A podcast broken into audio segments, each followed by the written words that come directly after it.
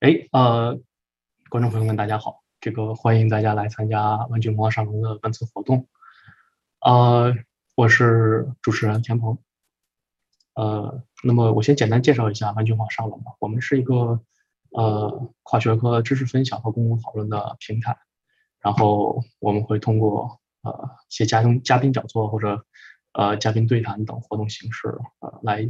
试图建立一个这个湾区乃至。呃，北美华人呃做理性对话呃和互相建立连接的平台。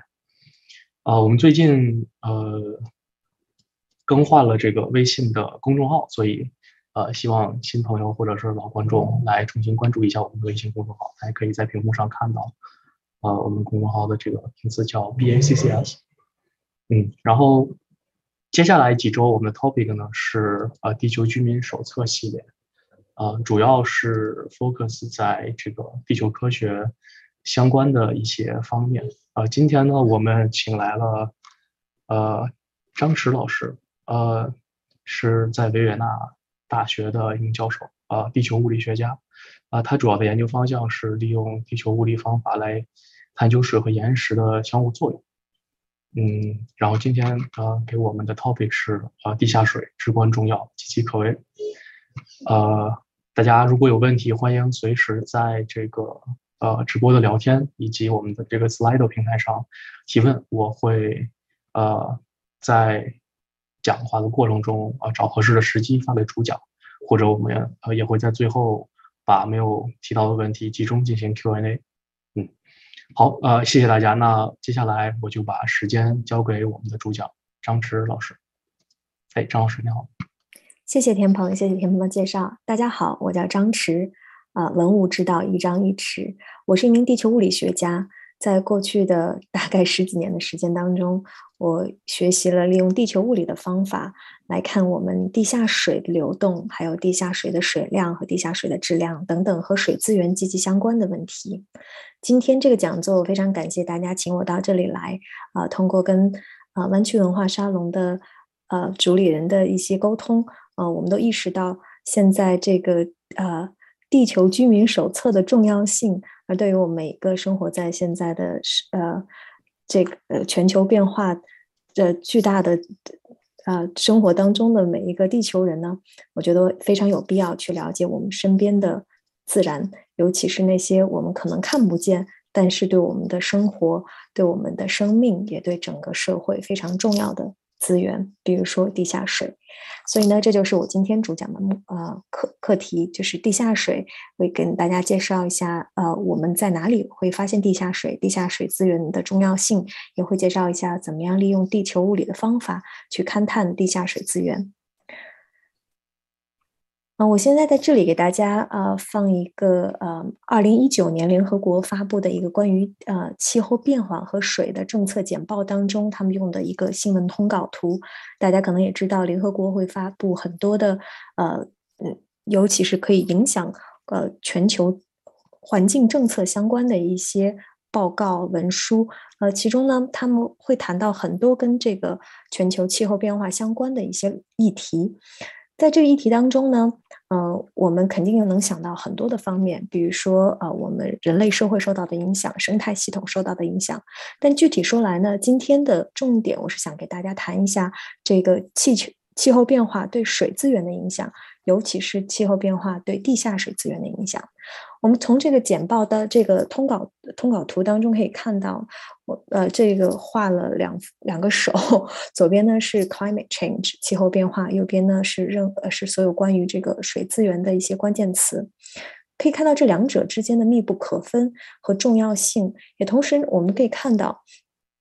不管是讨论气候变化，还是讨论水资源，它们之间是相互作用的，也是相互协同的。而我们的政策去应对气候变化所带来的相关的灾害，也应该是从相互协同的这个角度去出发，去寻找可以持续的管理气候变化和水资源的一些政策。所以这也是非常关键的。嗯。说到这里呢，我想来呃做一个呃咱们的实时答问啊，如果你们可以在您呃 Slido 或者在 YouTube 的这个问答当中能够回答下面几个问题，我觉得呃我们可以有更多的讨论。所以大家看一看这几个问题，我们能不能来一波弹幕？嗯，首先我想问一下，您的坐标在哪里？你现在在哪个地区？在哪个国家？第二个问题，我是想问一下，您最关心的环境问题是什么？还有第三个问题是，您是怎么样看待水资源的？在您的生活经历过程中，你有经历过缺水吗？好，我们现在啊，稍微再等一下，然后看一看有没有这个实时的答案。嗯，我现在在这个 Slido 上面可以看到一些呃问题已经放出来了。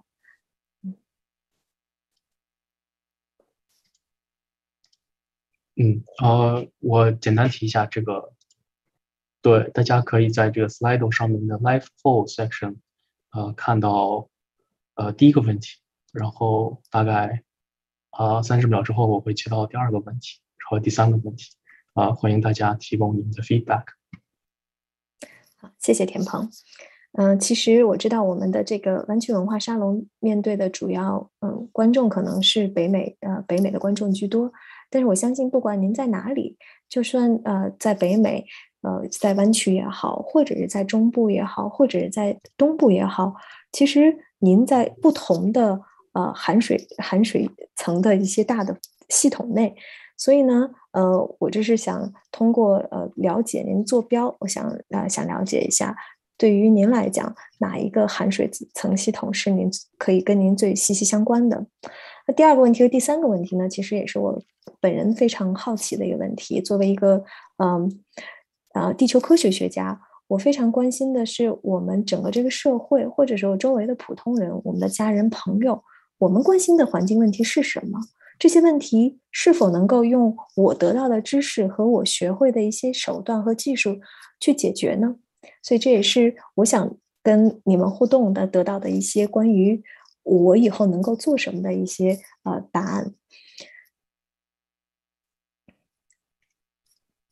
我想跟大家首先来聊一下水圈和水循环。我们都知道，我们的生命，地球上的所有的生命都和我们的这个水圈和水循环是密切相关的。没有水，啊，任何的地质过程都不能够发生，那我们的生生命也不不复存在。那我们来给大家简单介绍一下这个水圈和水循环的过程。那首先，我们知道这个地球呢是一个非常复杂的一个系统，我们叫做的 complex systems。它不仅仅是一个系统，它是由很多个系统组成的。我们大概可以把它分为由岩石圈、水圈、大气圈，还有生物圈，以以及这几个圈层它之间的相互作用组成的这样一个复杂系统。而水圈呢，是指这个地球表面上还有表面下所有形态，这里包括液态、气态还有固态的水形成的一个圈层。这个水圈当中的水呢，其实可以上到我们的大气层，呃，一直大概到这个对流层的顶部，最下面呢，可以到非常深层的这个地下水的界限。这个水圈当中最非常重要的一个呃这个过程呢，还有一个非常呃呃非常复杂的一个过程，就是这个水循环的过程。这个水循环呢，是指我们所有形态的上的所有形态的水，在这个地球上，在水水圈之内，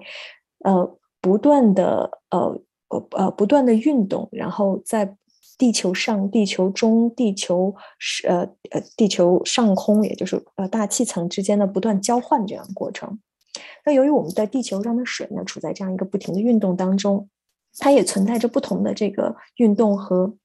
呃和它的形态方式。比如说我们在大气层当中可以看到很多这个水汽的凝结，然后就大气。通过大气当中，通过这个降水，它降水，呃，包括这个雨啊、雪啊等等，然后它就会降到这个陆地表面，然后这陆地表面呢，呃，有的是，呃，也又会形成这个呃山山呃这个河流的这个呃径流，然后会呃会。同同时呢，会补给我们的这个土壤，让土壤湿度升高。然后还有一部分呢，再通过这个土壤，再再进入我们的这个岩石岩石圈这个部分，也可被风化的岩石圈，然后再进入这个里面有孔隙的这个地下岩层的这个范围，这就是我们的地下水。然后这个地下水呢，我们也是跟这个水循环作为水循环的一部分，也是啊参与到整个这个运动过程当中的。我们这个水循环呢，呃，运运动当的这个地下水这一部分呢，可以呃和这个径流呃联系在一起，然后它也可以被呃植被吸收，尤其是在一些呃。呃，非常干旱的地方，这个呃，这个我们所使用的很多的这个饮用水，还有灌溉的水，还有呃自然生长的一些植被用水，都是来自于地下水。那我们这里还有一部分呃这些水呢，在这个陆地系统当中，还可以跟海洋系统当中进行融会贯通，然后整个形成的一个关于水的呃水的这个形态角色的这个转换，然后也伴随着它的这个能量的一个交换过程。这些的水的循环呢，已经往往持续了啊，和地球上生命，呃，和地球的生命差不多一样的年龄。那我们所有的这个生命都依赖于这个水循环。那，大家可以想象的，如果没有水循环，我们就是地球将会是一个毫无生气的地方。那我这里我也想强调呢，所谓的这些呃。非常重要的物质的一些循环呢，不仅仅是在地球上，同样我们要去研究其他星球上，我们是也会关注这些非常呃非常关键的这些呃呃资源的一些循环，比如说水循环。那我们先来看看地下水这部分。通过这一幅图，大家也看到，这个地下水呢，就是这个在图的左下侧，然后在这个发。棕色的这个区域当中呢，然后用蓝色箭头显示的，在我们土壤之下，然后被风化的岩石，呃，岩石内，然后还有呃，里面有很大孔隙的这岩石当中所储存的水量，叫做地下水。那我们又有多少地下水呢？地下水对我们多重要呢？我这里想给大家看这样两个图啊。我们大家都知道，我们的水圈的主体呢其实是大洋，啊，所以我们的水圈呢大概。呃，百分之九十七的水是海水，那大洋的水呢是不可以饮用的，也不可以用来这个农业灌溉，因为它们的这个盐分太高，大概都百分之三到百分之六左右，甚至更高，而我们可以饮用的。水，或者是我们可以用来灌溉农业的水呢，是我们的淡水资源，所以淡水资源很重要。而在左上的这幅图，大家可以看到，淡水资源其实是只有这个红色这一小部分，这个这么大的一块蛋糕当中的很小的一块。而在这个小小的一块当中，我们的，呃，我们的地下水要占多少呢？我们的地下水，呃，是占百分之三十点八，而我们的所有可以见到的那些宏伟的。河流那些漂亮的湖泊，其实只占百分之零点三，而有很多这种淡水呢，是以这个冰川的形式被固定在这个呃，这个固态的形式被固定在这个冰川当中的，所以它大概占百分之六十八点九。所以，综上呢，我们可以使用的淡水资源其实是非常少的，而在这些可使用资源当中呢，最主要的就是来自于地下水。而同样呢，这个右图呢，其实也展示了所有的这个淡水资源当中的这个分布。呃，最大的这一块蓝呢，是指这个固体形式存在的呃冰或者是雪，而我们这个比较深的这个蓝呢，是这个地下水的资源。呃，通过这个幅图，我想大家现在已经大概能够明白了，我们赖以生存的地下水，呃，是多么多么宝贵而重要的呃这个淡水资源。然后你可能会问。呃，那既然它有百分之三十八、呃三十点八这样的比比较高的比例，那我们全球范围内看，我们到底有多少地下水呢？啊，这里有给大家看一幅图啊，这幅图是一个呃，在我们啊呃这个搞地下水的这个行业内比较高引的一个文章当中的一幅图。这幅图大概呃就是描绘了全球范围内这个地下水资源的一个呃。一个分布，那它其中的这幅图当中有三个不同颜色的这个呃呃三个不同颜色的区块。第一个蓝色呢，就是代表非常大的这个区域性的这个呃含水层系统，叫 aquifer system。这个绿色的呢，就代表呃在区域范围内比较重要。啊，但是它还非常复杂的一些呃一些呃呃藏呃存存水系统，然后这个黄色的区域呢，基本上就是代表了我们啊我们的这个呃岩石的呃渗透率太过低低下，然后我们很难够呃能能够储存到非常丰富的地下水，就是非常少的这个地下水资源的系统。在大家可以在这幅图当中看到呢，呃有几有没有你可以。呃，感兴趣的区域，或者是你居住的区域，有没有看到？尤其是这些蓝色的这些 major regional aquifer system，有没有你熟悉的地方？其中呢，有一个，嗯，哦，说到区域，这个我来 update 一下刚才这个好的啊观众的 live poll 吧。呃，我们一共呃收集了三个数据点，然后呃分别分布在呃三藩，呃和呃 Vancouver 北京，呃以及一个比较笼统的回答在北美。所以呃，确实确实和我们观众的这个分布差不多，基本上都分布在北美这个地区。好，谢谢田鹏。那那我们就先来看一下北美吧。北美是这样一个这样一个区域，其中有两个非常重要也非常大的这个含水层系统，一个叫做 California Central Valley Aquifer。我想可能住在湾区的同学或多或少有听过，尤其是听过关于这个主要的 aquifer，它呃这个地下水位持续在降低，然后它不能够呃。达到我们这个灌溉还有这个饮用的要求的等等近，尤其近些年来出现的一些问题。那还有另外一个比较大的一个北美的一个 aquifer 呢，也是以前呃我居住生活的一个地方所在的这个呃 aquifer 叫做 High Plain Aquifer。呃，这个 High Plain Aquifer 呢，呃，就是在这个美国中部呃的这个含水层。呃，这个也是跟啊 Central Valley 一样，也面临了过去的二十年多。二十多年内也面临了非常严重的这个地下水水的水位不断的降低，呃，没有几乎没有一些补给，然后呃很多的这个呃农业灌溉都是来自于它这个地下水，啊，这个三支呃这个 High Plain Aquifer 呢，呃，它跟那个 Central Valley Aquifer 有个比较像的一点呢，就是同同时这两个 aquifer 呢，它基本上都是在供给美国的主要粮仓。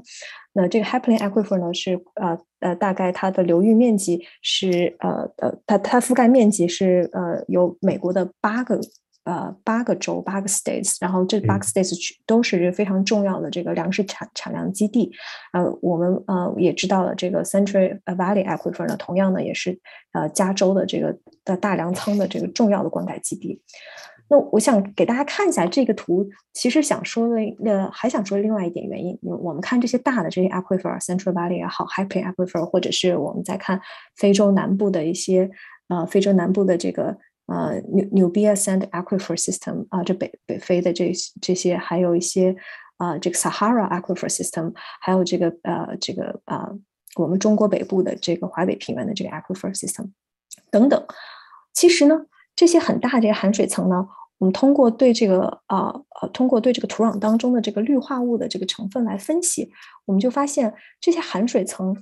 基本上流动的大部分的这些含这些地下水，在这些含水当层当中，都是由数千年甚至上万年的呃之前的补给呃，所以呃在近些年我们人类有限的这个观测历史上，我们并没有发现这些大的这个含水层有很有效的一些补给。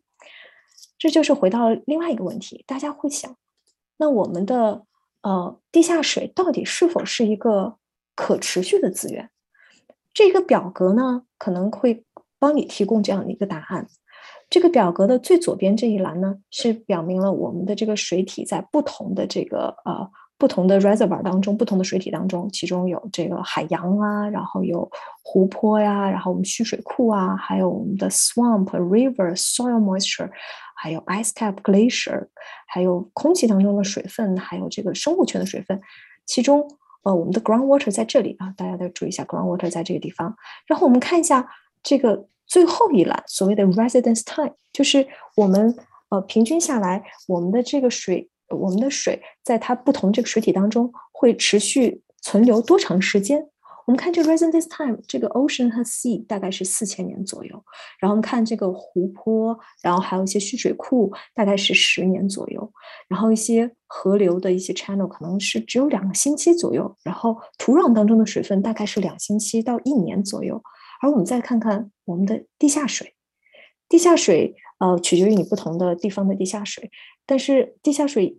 可以是很长很长一一段时间，几千年、上万年才可以得到重新的啊，重新的 refresh 和重新的补给。这也是我们刚才所看到的世界上几个大的含水层，它们的地下水都是上千年以前留下的地下水，而我们近些年的人类活动，呃，并没有对这些地下水有更多的除了采用以外，并没有给这些地下水进行重新的补给。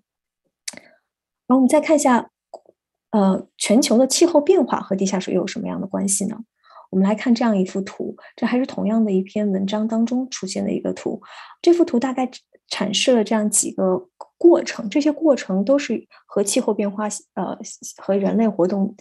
紧密相关的一些过程，而这些过程就都会影响我们的地下水。我们从从最左边开始看吧，尤其是在一些呃高纬度和高海拔的地区呢，这个全球变暖改变了冰雪的这个时间还有空间的分布，导致这个积雪减少，积雪还有另外一个提前融化，然后冬季降水降水呢变得增多，而呃我们这个叫呃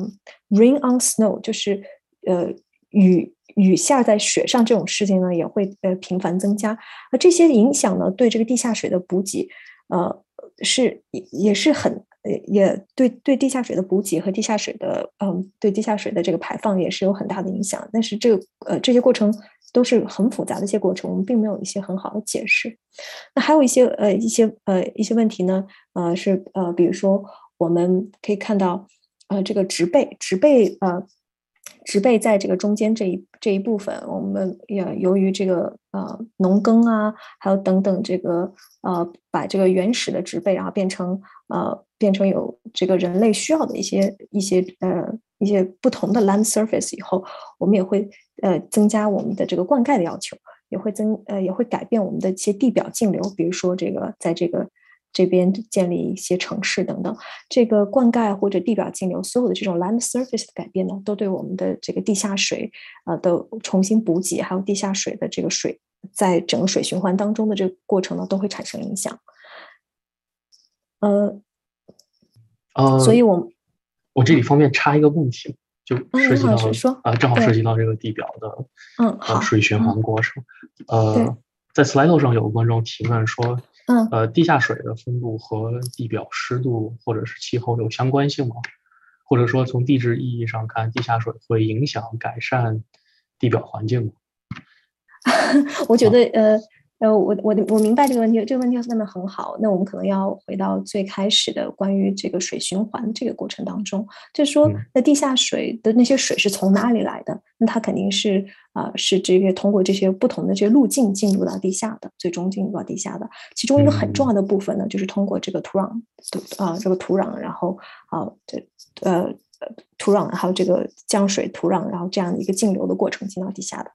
然后，呃，地下水是否对地表有影响？呃，是，呃，肯定会有的，因为它的这个，呃，呃，你你，呃，但是更多的情况下是这个地表对地下水的影响。比如说，你这里本来应该覆盖着植物，然后现在变成了，呃，我们现现在新的一些城市一些建筑，或者是不同类型的植被，呃，或者是，呃，呃，我们，呃。我们呃以前是森林，然后现在是现在是农农田等等，这种对地下水的采用啊，然后还有对地下水的这个水循环的过程，都是会产生影响的。嗯，呃，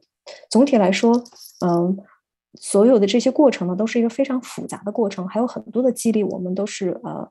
未知的，然后还有一些机理都是呃带我们去考验的。嗯，呃，重新再回到这里，我就想讲。提到我们刚才讲的几个问题，比如说，呃，都跟这个全球的环境变化有关。其中一些是由于环境变化导致的一些结果，比如说我们这个呃，在这个高山领域的呃，这个高海拔地区，然后我们这个呃呃融雪增增多，然后我们的这个气候呃这个气温呃气温升高，然后这个积雪提积雪融化提前等等，还有一些部分呢是。我们直接的人类活动会造成的地表的一些改变，而从而影响了这整个自然环境之间的这个循环和相互作用。比如说我们这个耕地，还有比如说我们的城市建设等等，这其实是对整个的这个呃呃整个的这个水循环，然后还有呃还有跟跟它伴随而来的能量的循环和生态循环，还有一些元素的循环，都是有非常相关的影响的。现在，呃，我们再把目光回到北美，然后尤其是刚刚看到我们刚才提到过的两个非常有非常重要的两个 aquifer，一个就是我刚刚提到这个 High Plain Aquifer，这是 High High Plain Aquifer 整个的这个区域覆盖的区域，然后我们大家可以看到，呃，这个呢，呃，就是横跨从。从这个 South Dakota 开始，Nebraska、Kansas，尤其 Kansas 的西部地区，然后一部分的 Colorado、Oklahoma，然后一部分的 New Mexico，还有很重要的一部分在 Texas。那这一部分，呃，这个图上面看到的是什么呢？这个图上面这个不同的颜色啊，代表的是在一九九一九一九八零到一九九五年的这个呃这个调查的这个过程时间段当中，还有地下水位的变化。蓝色呢表明地下水位的增长，而红色呢表明地下水位的降低。然后我们可以看到，几乎是绝大多数的区域，它都处在一个地下水位不断的降低的过程当中。这其中有一些是很好解释的原因，比如说像堪萨斯的一部分，还有奥克拉荷马和 Texas 的一部分，你可以看到这个非常赤红的这种现象。比如说这里有很多的这个灌溉的需求，尤其是在这个呃在堪萨斯的西部，它有非常少的这个地表呃地表水，就是 surface water，比如说呃河流里面的呀，或者降水得到水，所有的灌溉还有饮用的需求呢，都是来自于地下水。而这个 Oklahoma 和 Texas 呢，有很多的这个。是油气开采的工作，大家可能不太了解。油气开采的时候，如果你想采上来一桶油，你可能需要注十桶水，这整个过程是一个呃非常非常费水的这样一个过程。然后呃，你可以看到我们很我们这个很大的这个区域也是发红的，就是地下水不断的降低，然后很多的水呢也是被用来呃地下水被用来开采，然后去啊投入到这个油气开发的这个环节当中。这是 High Plain Aquifer，然后再给大家看一下我们的这个加州的情况。加州的情况可能最近这几年变化的更是触目惊心，尤其是跟这个加州的一些极端的气候的呃呃气候的一些 events 能够相关起来，然后大家也开始越来越多的关注。这一幅图我们看到的是用这个 NASA 的这个卫星数据，叫做 GRACE。我一会儿会讲到 GRACE 的原理，还有一些全球的 GRACE 的 data。但是这一幅图呢，就讲这个用 GRACE 的数据可以看到这个水位的变化，从2002年到2014年。大家可以看一下这个越来越红的这个地区呢，就表明它的地下水的水位越来越低，也就地下水的含量越来越少。这个区域，大家呃，刚才给大家大家讲了，基本上也是是呃也是非常重要的这个呃这个粮仓，然后主要是用来这个啊农业灌溉。但是还有一个大家可能并不是很了解，就是在洛杉矶的北部的这样一部分的区域，其实有很多的也有很多这个能源开采、油气开发的这个活动在进行。这一部分的活动呢，其实也是需要很多的水的。呃，大致来说，呃，我们很缺水。整个北美范围内几个最大的呃 aquifer system 都面临很严重的缺水的问题。然后我们再来看一下全球范围内吧，嗯，这是这个非常有趣的一个呃一个工作，然后也是今年年初呃呃我看到的一篇文章。那这个这个工作告诉我们什么？这个工作是基本上是分析一些呃已经存在的非常庞大的数据，通过全球范围内三十九个 million wells。在四十个国家当中，可以看到它的这个呃全球范围内这么多的这个呃这么多的观测井当中，可以看到它的地下水位的变化。那其中有几个代表的区域 A、B、C、D、E、F，然后分别在这几张图里呃这个放了出来。这个 A 就是北美，然后呃然后 B 就是 South America 的一部分，然后 C 是欧洲的一部分，然后。呃，这这个地是的，呃呃，这个 South Africa，然后还有亚洲的一些，还有啊澳大利亚。我们这个通过观测全球的这个地下水的这个系统，就发现这些地下水的这些全球的地下水的这些呃储藏盆地当中呢，大概已经有三分之一被我们迅速的消耗。在这个，在这个刚刚发表的这一篇文章当中呢，他他就用这这啊这三十九个 million 呃的观测井，三千九百万的这个观测井，他就发现，这个呃，如果我们他就可以他就可以预测，如果我们的这个地下水位仅下降几米的话，我们全球范围内多达百分之二十的水井就有完全干涸的危险。所以这也是非常触目惊心的，就是在不仅是我们刚刚谈到的 High Plain Aquifer 或者是 Central Valley，在整个全球范围内，大家都会面临非常严重的饮用水急缺、灌溉没有水的这个问题。所以，那你可能现在大家有想问，那我们现在说，哦，水已经越来越少了，那我们现有的水质量如何呢？我给大家看一下几个呃几个图啊。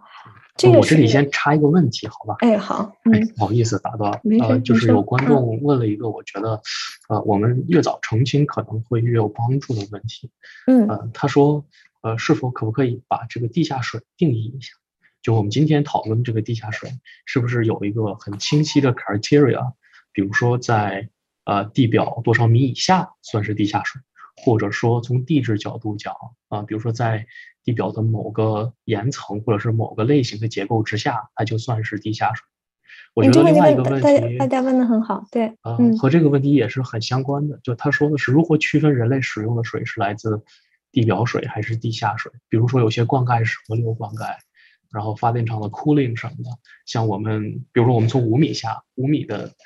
呃地表下抽出的水和一百米地表下抽出的水，是都算地下水吗？还是说在一定？是的。那两米的算吗？是的，都是米的算吗？是的。就是我我自己也会有这个问题，对。对，大家大家这个问题问的很好。其实这个问题基本上地下水只是指的就是所有的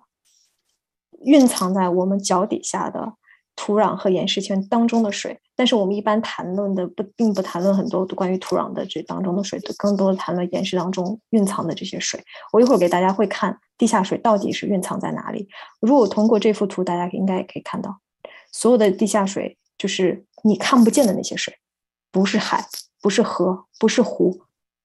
不是我们看到那些沼泽，不是我们看到那些小溪，你看不到那些水就是地下水。嗯，明白了。所以地下水这个概念，实际，呃，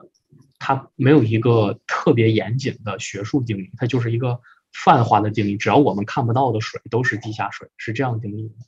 是的，是的，是的。呃，但是呃不，我们有的你空气当中你也有看不见的水，那并不是。我们所有看不见的藏蕴藏在我们脚下的水是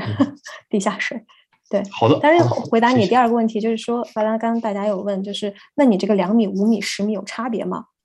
啊，他们都是地下水，但是可能差别就是来来自于你，呃，你两米采的水、五米采的水、十米采的水，你可能你你当地的这个区域当中，它的这个本来这个地下水位就这个高低就不一样，那有的就比较高，有的就比较低。那个也许是你可以采两米的水就可以完全足够你的这个生产生活的需要，那肯定有的地方你是达不到，你必须要采一百米的水。这也是我为什么要想刚才讲这样一个问题，就是我们刚才谈到这个水的这个量已经在变少了，还有另外一个很严重的问题，就是这个地下水的这个质量也在慢慢变差。那么刚才谈到有很多的这个人类活动，比如说这个农业呀，比如说我们的工业呀，还有比如说我们的这个城市化的这个进程过程当中，可以想象到有很多很多的这些活动都存在着污染地下水的这个风险。而这些污染呢，很多时候我们是很难追踪、很难看到、很难取样、很难判断的。这也导致了不仅仅是从法律法规上，也是从一些技术角度上，让我们对这个地下水它的污染的程度的了解，其实是知之甚少的。这个呃。只是呃，左边这幅图呢，只是大概给大家讲一下，就呃不同的这些人类的活动，可能对地下水都会产生一些危害。比如说我们一些农药的排放呀，然后我们的这些呃生活工工厂这个生产的这个废水的一些排放呀，一些甚至是呃甚至是一些呃呃呃，比如说垃圾填埋场它的渗透也不断的渗入到地下，或者是一些嗯。你这个二氧化碳存储的过程当中，然后它不，呃，你你你没有把它打到很深的地下，然后它有一部分，呃，外溢到这个含水层，这等等都会，呃，很多很多工程活动和人类活动都会影响到海，呃，这个地下水的这个质量，那地下水都有被污染的风险。然后右边这幅图说明了一个什么问题呢？右边这幅图就说明。啊，这是这个这个大家可能比较熟悉这个地图啊，这是这个呃这个呃北美呃北美大陆的这个地图，然后这个这个上面有不同的这个颜色区块，是代表了我们这个地下水的这个盐度，然后我们这个颜色越呃呃的代表我们这个盐代代表了我们如果如果需要呃呃呃这个 depth。beneath the ground surface to water with salinity 大于这个三千啊 ml 呃 per per liter，也就是说，我们我们呃呃要达到这么深，然后我们的盐度会超过这个数值。这这这个是什么意思呢？这个是说明我们的这些含水系统呢，现在慢慢的要从这个淡水要过渡到咸水了。也就是说，你打的越深，你可能才能够真呃那你呃你可能呃。呃，可能可能呃，以前才能是非常深的地方，你才能有这个比较比较多的这种盐水。也就是说，呃，盐水越盐含含盐量的越高呢，我们就说就说它这个质量可能下降的越多，然后可能不太适合于饮用或灌溉。而这幅图就说明一个什么问题呢？这种呃是呃。淡水到咸水的过渡，现在慢慢慢慢缓慢的降低的，缓慢的升到比较浅的一个深度了。有的地方只有几百米，特别是在这个美国东部的这个盆地区域，就是这个这个深度就非常浅了。也就是说，我们呃我们打的这些水呢，很有可能已经是呃已经不是满呃已经这个含盐度已经开始过高了。所以这些地方呢。呃，你你必须要，你必须要用更深的井啊，这样才才能够获取这个更新鲜的这些啊水资源。这是从另外一个角度来讲，我们的水资源不仅仅是在稀缺，而且对于我们要获取更好的新鲜的淡水资源来说，我们现在要用更多的这个 effort。嗯，那在这里我有一个问题，嗯嗯，就是还是刚才这个图。呃，因为我们我们确实呃，我我我本人啊，就不能代表观众，但我本人作为一个地质学小白，呃，就不太懂。呃，地下水从地质学的这个角度上讲，它本身应该是淡的，还是应该是咸的呢？或者说，呃，因为我知道，因为我们都知道这个有很多地表水，甚至它都是咸水，对吧？比如说呃，死海。也就是就是很很明显的例子，那么在呃人类活动出现之前的这个地下水是呃表层的淡水很多，然后只有到很深层才是盐水，就是说表层是淡水是地下水的常态。对对对对对对，这就是为什么认为地下水是淡水系统。当然，你如果非常非常深的地下水，就是我们叫一些 paleo 的一些 groundwater 的话，它有可能是咸水。哦，那非常深的地下水是咸水的原因是什么？呃，就是呃，就是那些水，它并不是说呃我们近些年的这些地质过程造成的，它可能是很久远的一些地质活动造成的，而并不是说我们现在的这些水循环，然后通过我们的降水等等进行的一些补给。好的，好的，就就还是说这幅图表现了人类活动对于。地下水水质的影响。对，其实其实这幅图，对有点难解释，因为背后的故事是说，呃，我们有很多这个工业活动啊，然后不断的在 pump 我们的这个 fresh 啊呃这 fresh 的这个淡水，然后 pump 越来越多，然后现在呢，就是它现在这个淡水和咸水这个过渡深度现在慢慢慢慢越来越浅了，就是已经影响到我们。经常能够 access 的那些那些 groundwater，那些 groundwater 的盐度也面慢来越慢慢越来越越高了，是这个意思。然后这些区域呢，尤其是比如说东部盆地这些区域，很多的时候是跟一些油气开采的一些呃一些这个呃 energy resource 的 extraction 的那些呃那些井是呃紧密联系在一起的。嗯，所以这种盐分的上升，呃是。是人类活动在里面增加了这种盐分的溶解，而不是说人类把呃有关联性，但是现在还没有呃现就比如说，尤其是这样的一种统计上的来讲，这种盐分的变化，我们只能说它可能跟一些活动有关联性，但是没有办法说呃呃非常 pinpoint 有一个 universal 的一个规则，说我们具体是什么样的原因让全部的这个都发生这样的一个变化，肯定是有不同的区域也有不同的变化的。好的，谢谢。嗯，是讲的没有很清楚哦。那我先给大家介绍一下这个地下水，我们储存在哪？刚才大家问了，到底什么是地下水，或地下水在哪里？那地下水呢，其实就储存在我们地下的一些岩石当中，那些缝隙当中。因为呃，就是岩石呃和所有的东西都一样，是有孔隙的。我们地下水就。在存在那些孔隙或者是裂缝或者洞穴当中，这就是我想引用我一个我最喜欢的一个呃是是个音乐诗人的一句话，就是啊万事万物皆有裂缝，那是光照来的契机。虽然对地下水来说呢，一般情况下你光是照不进来的，但是我想这里想强调的就是所有的事情基本上呃都是有孔隙的，都是有裂缝的。那对于地下水来说呢，基本上就是这样三种储存形式。比如说，我们在这个整个的我们这个 matrix 当中的这个孔隙，叫 pore space 当中，或者是我们产生的这个裂缝当中，大家可以看到这个有这种啊有呃这种呃呃树的这种走向的这种这种裂缝，然后里面有一些这个地下水，还有一些呢啊也是呃在尤其是在喀斯特地貌的一些呃地区非常多见的，就是储存在它的这个洞穴里。尤其是对于储存在地下洞穴里的这些水呢，其实给我们打开了一个很好的观测的窗口。因为很多时候我们是不能够呃看到，或者是不能够接近我们地下水的。而在洞隙里储存的这些地下水呢，就是可以让我们真正的去 走入洞穴，然后去看到地下水的存在。这里呢，我想给大家介绍一下我现在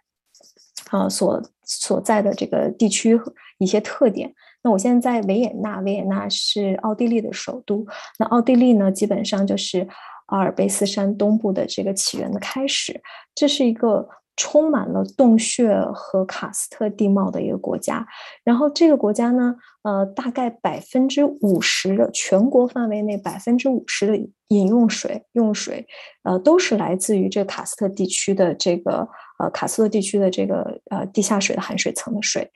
我们看大家看到右边的这幅图啊，右边的这幅图就是呃，我们现我们维也纳市的这个饮用水的一个主要水源所在的一个区域啊。这个图当中的这一个啊，这个喀斯特河呃，喀斯特河流这个 c a s t Spring 叫做啊，这个呃，这个 c a s t Spring 叫做呃 Cla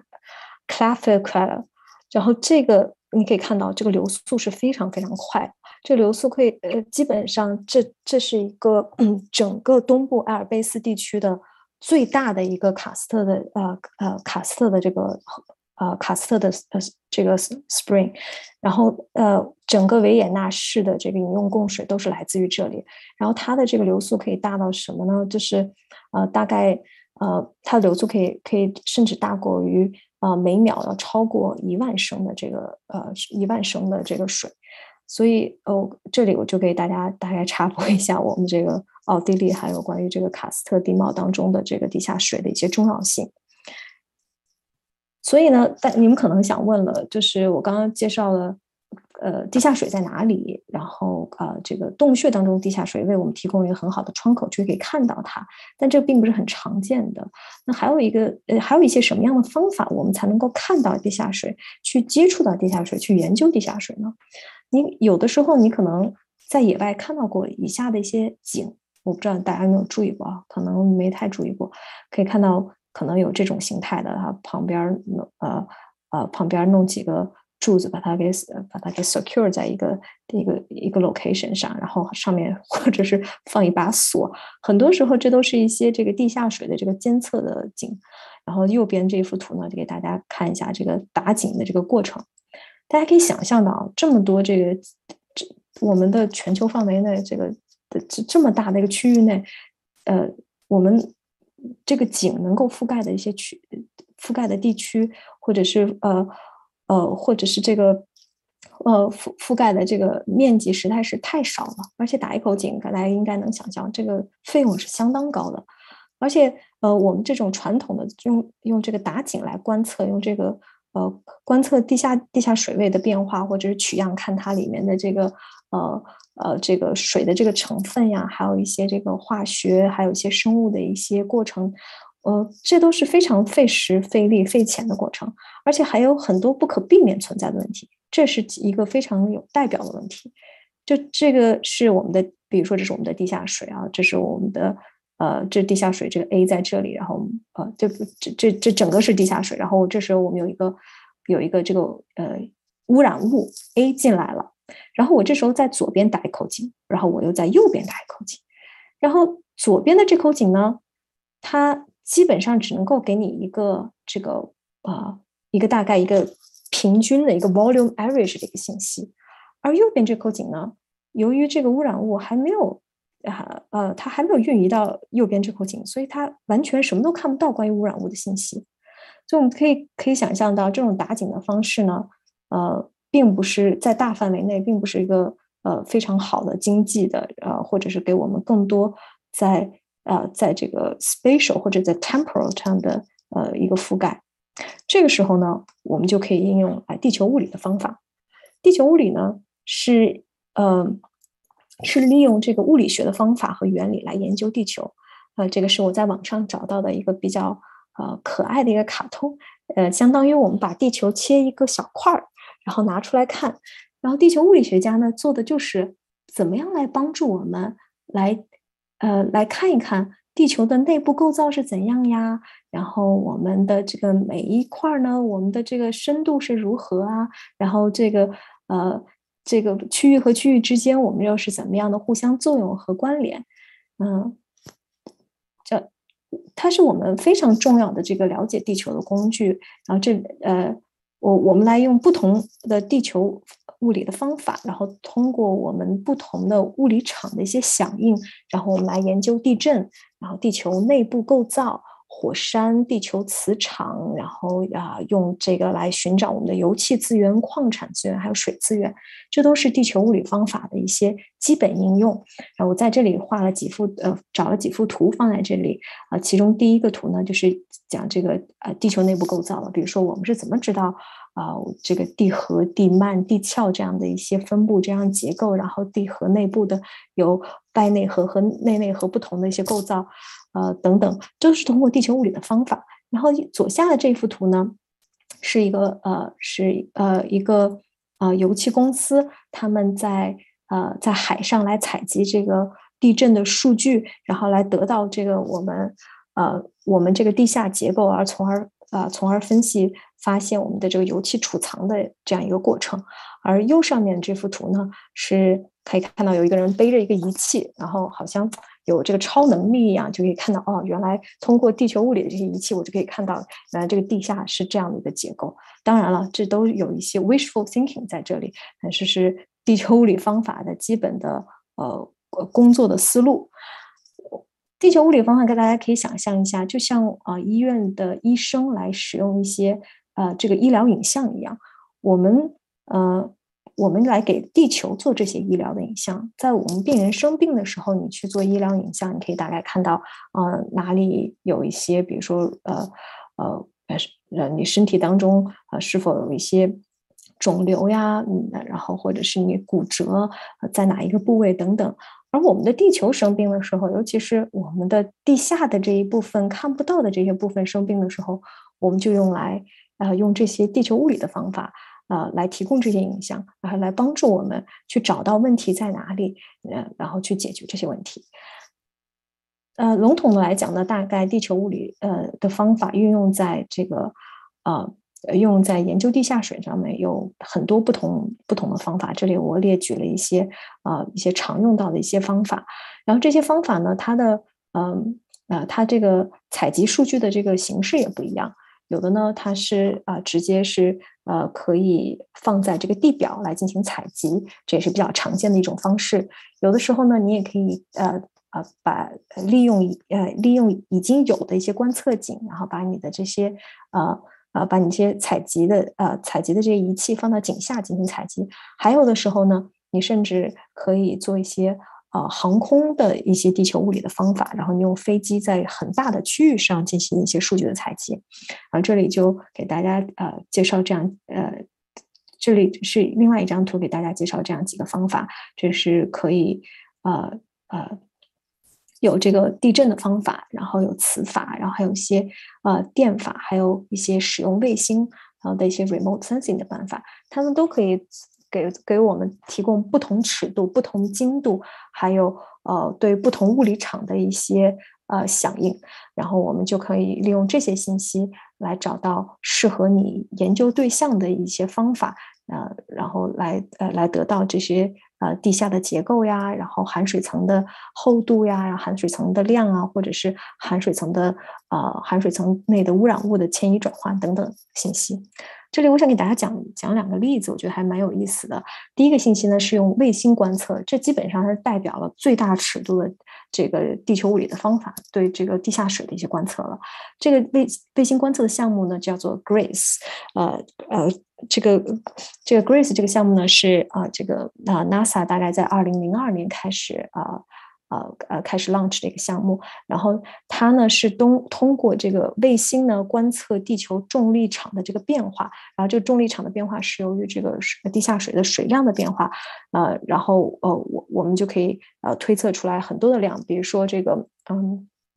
啊，比如说这个在呃陆地当中的这个河流或者是地下水储量的变化，还有一个最重要的，我们应用 Grace 卫星的数据呢，是用来看它的这个南在南极还有这个格陵兰岛的这个冰盖的厚度，还有以及这个全球海平面变化等等。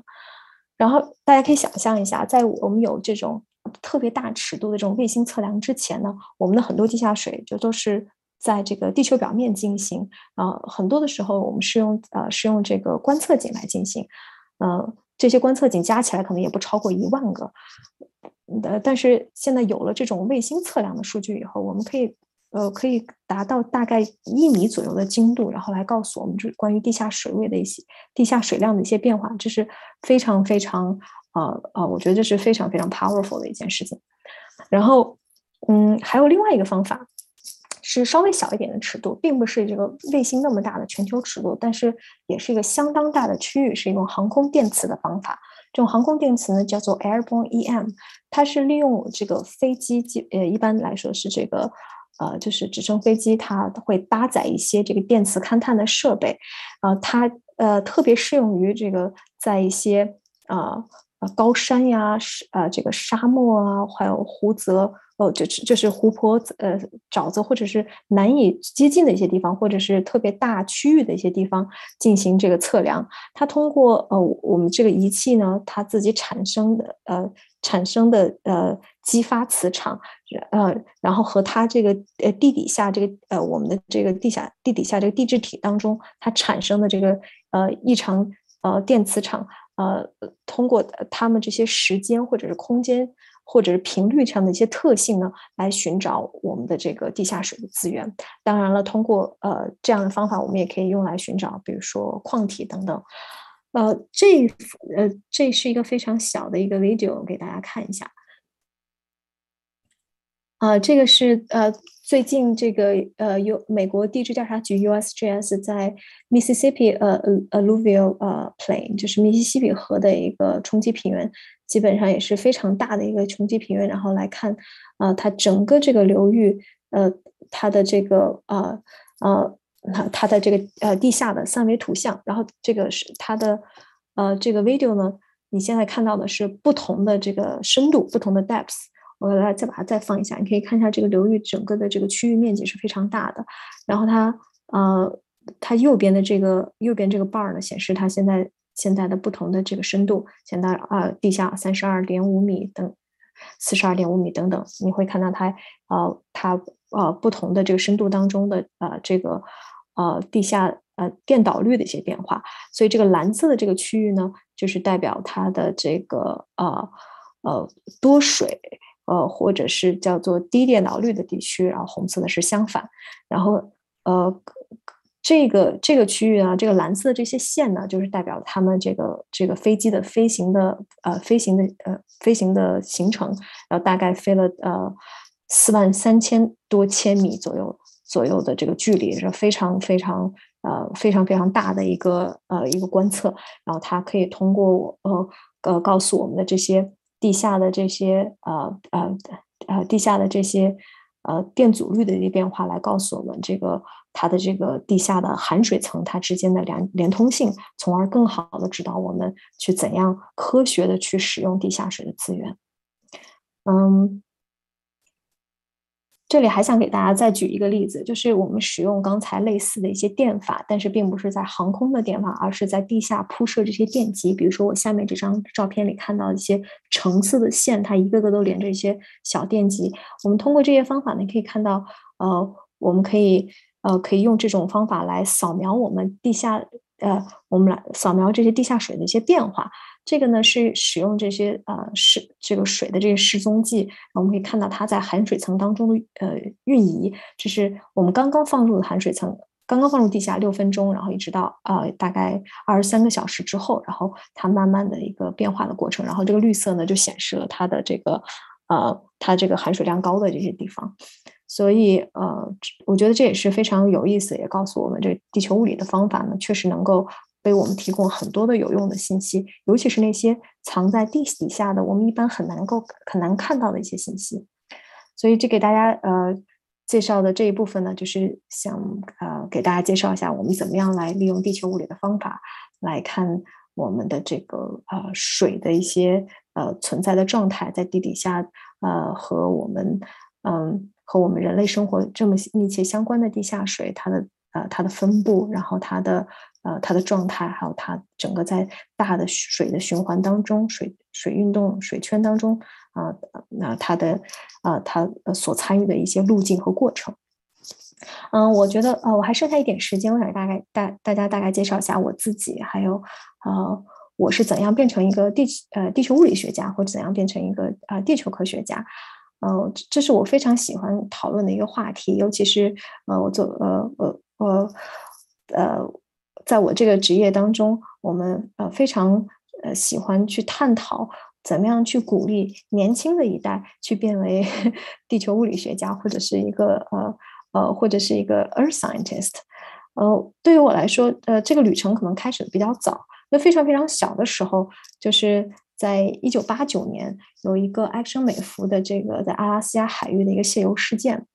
嗯呃，当时我就记得我我非常小，然后我在呃咱们央视的这个新闻联播上看到了这个事件，然后。我当时又听到了这样一个词，叫做“呃生生物环境修复”，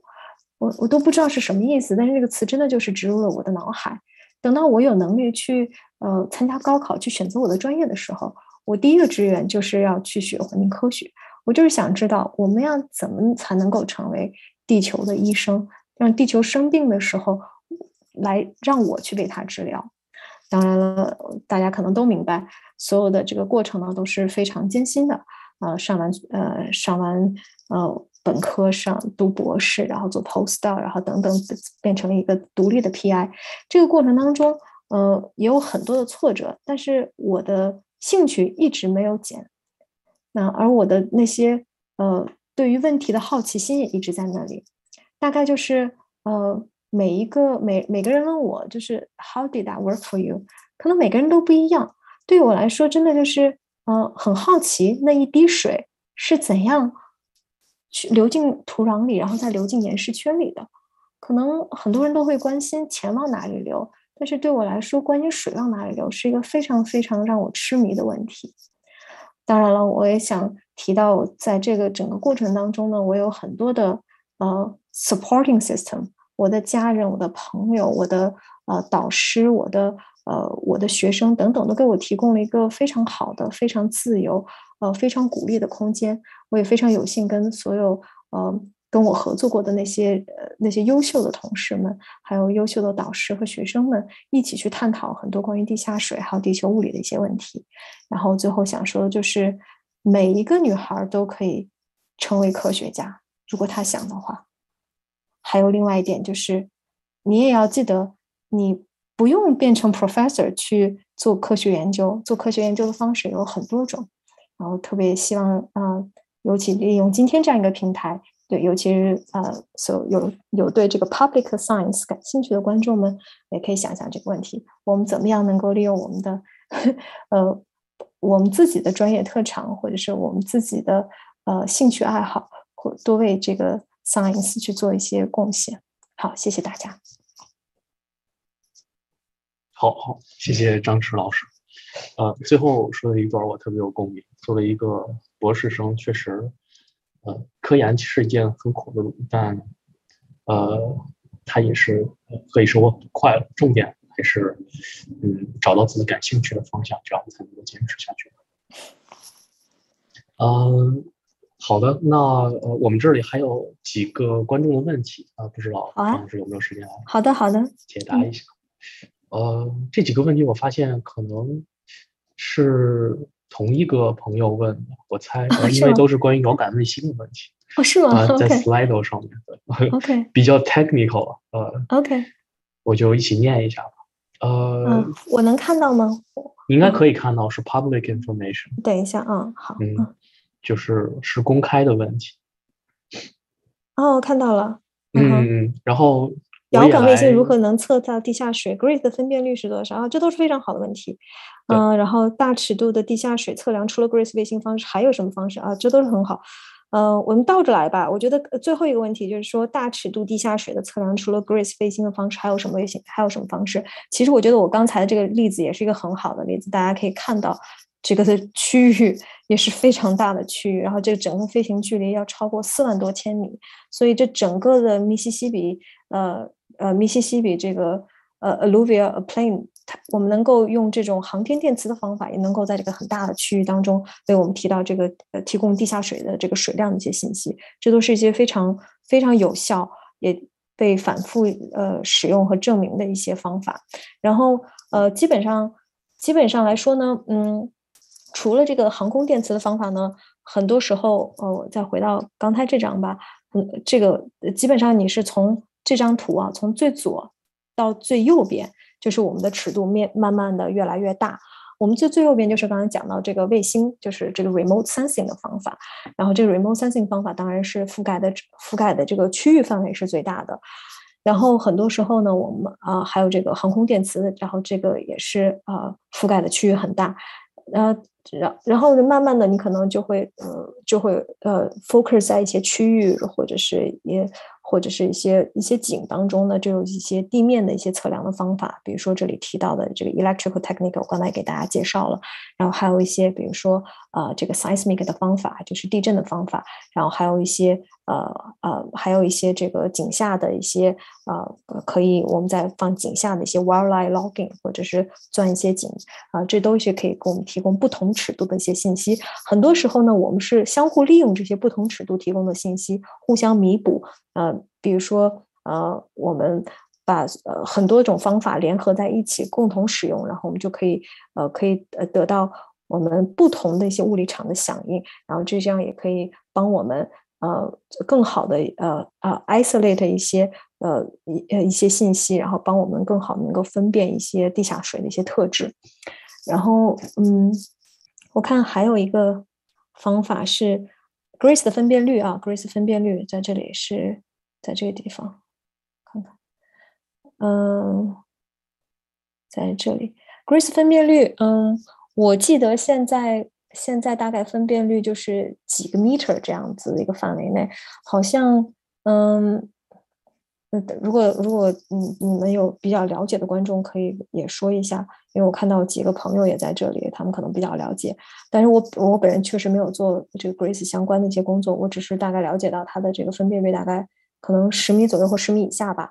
然后它这个，我现在看给大家看这幅图的这个数据啊，是大概二零一七年左右，也就是第一次这个 Grace Mission 结束了以后。他们他们绘制的一幅图，然后当时的这个第一次的这个 Grace Mission 是二零零二年到二零一七年这十五年的这个时间当中，然后他们提供了非常非常多的这个数据，其中最关键的一些数据呢，就是呃不仅仅是这个地下水位的变化，最主要的，尤其是被这个呃搞呃搞 climate change 的这些 scientist 经常会提到的一些数据，就是南极还有格陵兰岛的这个冰盖。呃，厚度还有它全球海平面的变化，这些数据也是非常的非常有利的一些证据，直接证据。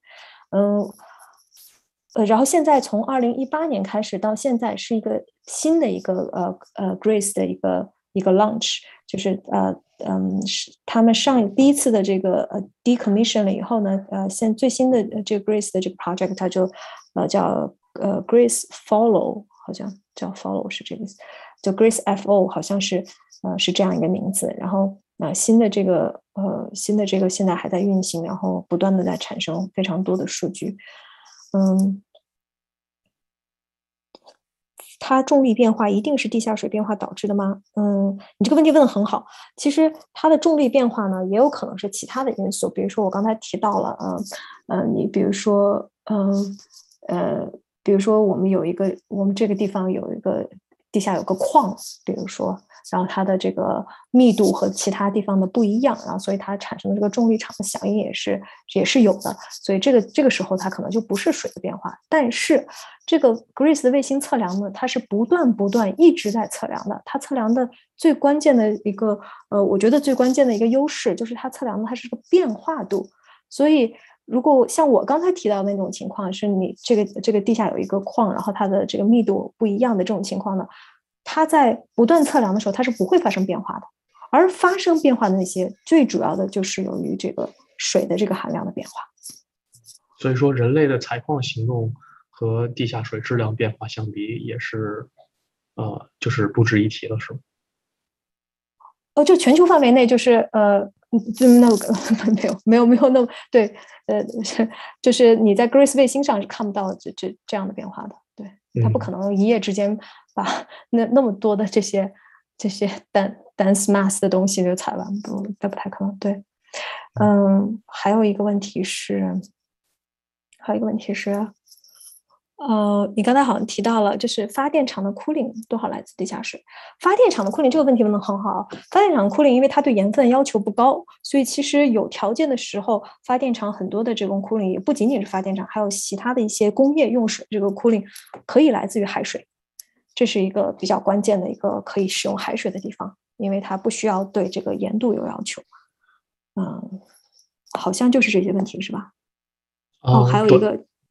还有一个全球水资源分布当中，为什么北非沙漠地区的储量比我国南方地区都大？它补给来源是什么？啊，这个其实这个区域我还真不是很了解，我也不敢随便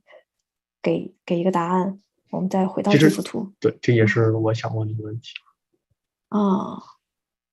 嗯，我觉得和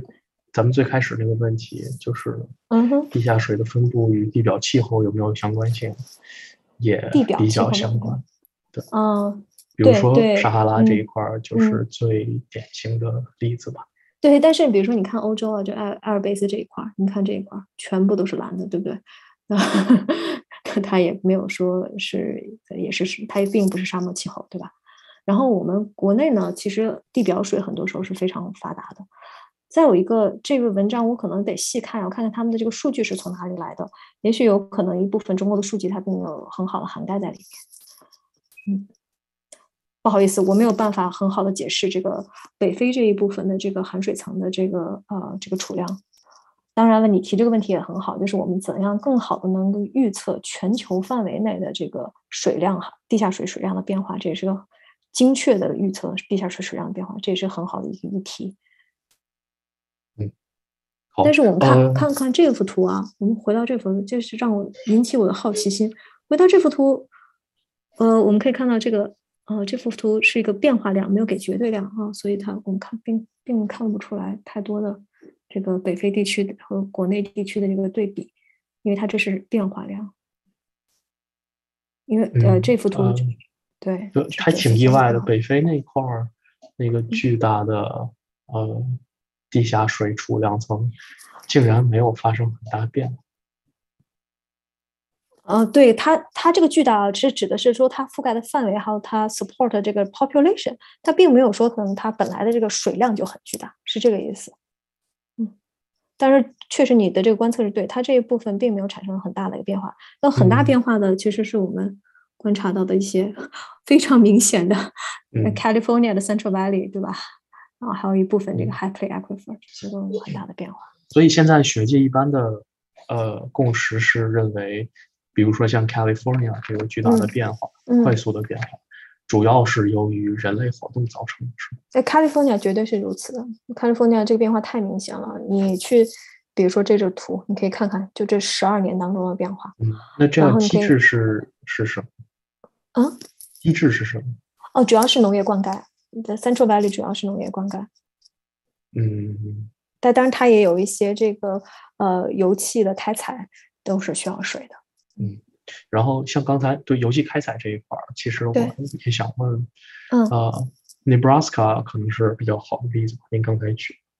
呃，为什么把地下水抽出来，然后再打回油层里面，嗯，会导致地下水的总量变化？嗯，对。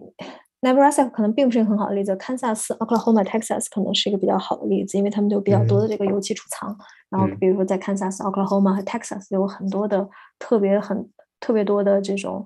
基本上这种家庭的油气开采单位，然后有很多的这种啊，这个呃注入大量的水，然后呃，然后再再呃注入大量的水，呃，然后呃把这个呃石油呃石油开采出来以后，啊，然后再把这些呃这些 waste water 这些废水再重新注回到地下。是的，但是有一个问题就是啊，就是我们抽取的地层的水，并不一定就是我们注回的那个地层。就很多时候我们抽取的地层都是比较近的。然后注注注回去的时候的那个水呢，很多时候已经变成 salt water 了，这个这这个含盐度是非常高的，而且并不一定会注回到我们抽取的那个地方，应该是很多时候是不允许的，因为它它就已经呃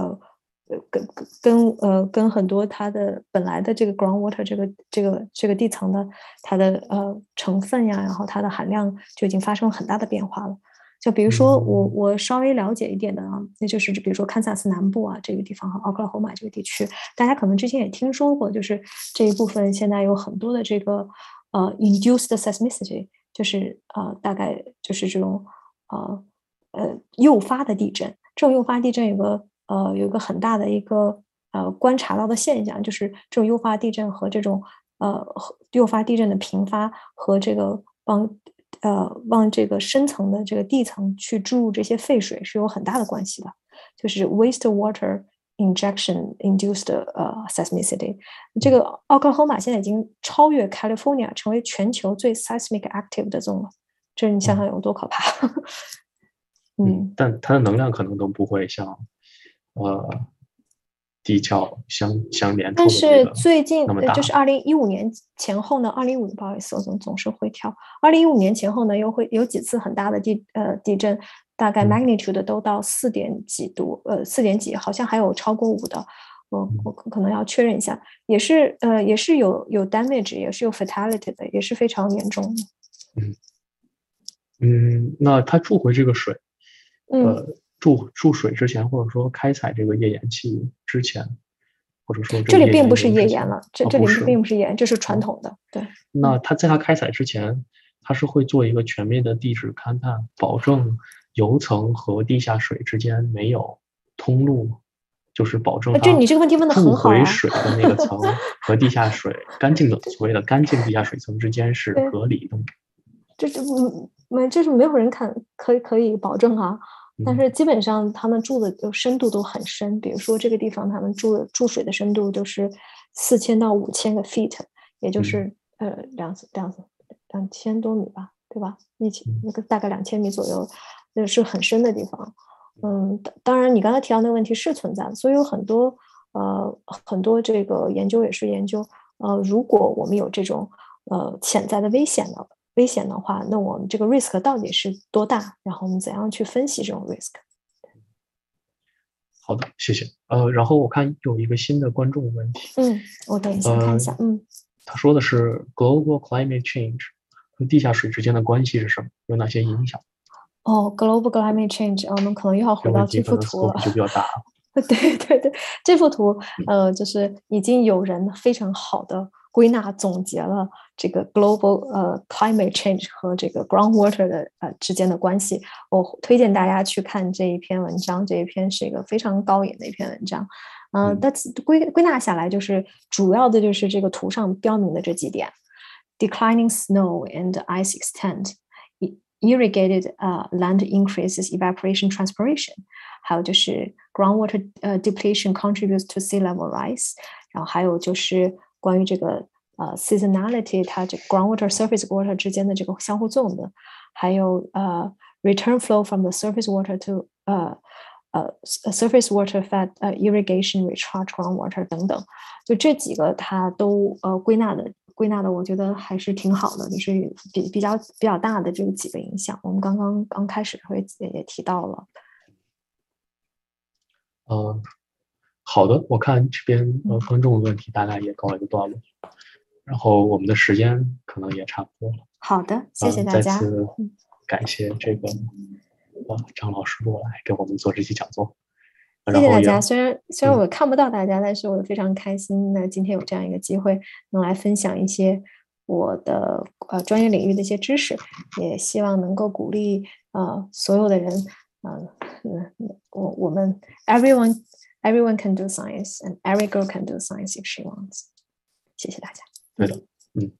呃，然后也欢迎呃大家加入我们这个呃观众群，这个地球居民手册系列的观众群，然后也可以和呃我们张老师和其他一些朋友以及后续的主角在群里继续交流，嗯，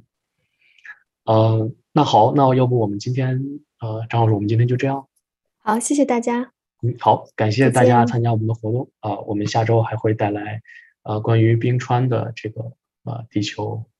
居民手册的第二期讲座。啊，请大家啊继续参加我们的活动。好，嗯，我们下次再见。谢谢田鹏，再见。嗯，谢谢。